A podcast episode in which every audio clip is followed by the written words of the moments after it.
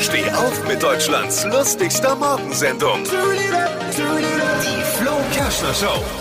Der Starkoch Tim Melzer hat in Zeiten von Homeoffice den Tipp gegeben, haltet euch fest, das Mittagessen einfach am Abend vorher vorzukochen, weil das Zeit spart. Okay. Ich sage euch eins, ich habe es versucht, das Problem bei mir ist nur, wenn ich abends noch vorkoche, dann schaffe ich es nie, nicht auch gleich noch vorzuessen. Versteht ihr? Was hat Flo heute Morgen noch so erzählt? Jetzt neu. Alle Gags der Show in einem Podcast. Podcast Flo's Gags des Tages. Klick jetzt hitradio n1.de.